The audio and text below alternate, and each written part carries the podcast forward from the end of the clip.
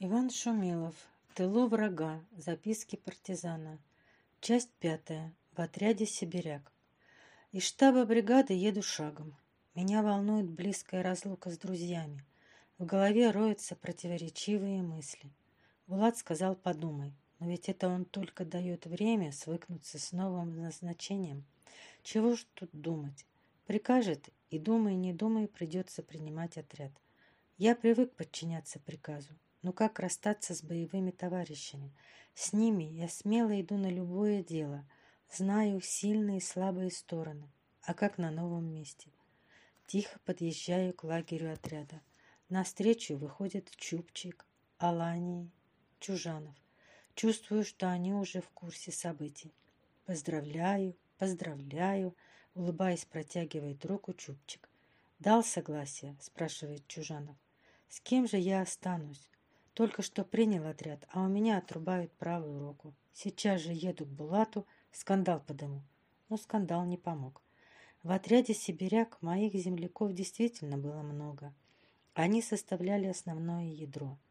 Прежде чем попасть к нам, отряд прошел около 600 километров по тылам врага. По пути он рос за счет местных жителей и партизан из других отрядов, захотевших воевать вместе с сибиряками. Новый отряд, как и наш, вошел в бригаду Булата.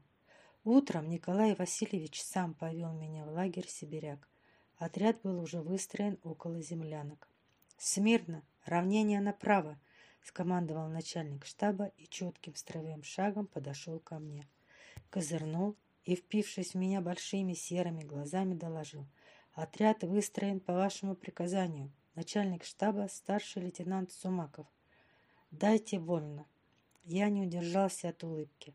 Мне понравились и отчетливая громкая команда, и сам старший лейтенант, моя теперешняя правая рука. Николай Васильевич берет слово и рекомендует меня. Парень сибиряк, давно партизанит и прочее, прочее. Любите и жалуйте. А я в это время на минуту перенесся в детство. Я родился в разгар партизанской борьбы в Сибири. Рассказы о партизанах, воевавших против белых, крепко запали в мою детскую душу. Немало я видел партизан в нашем селе. Я восхищался их борьбой.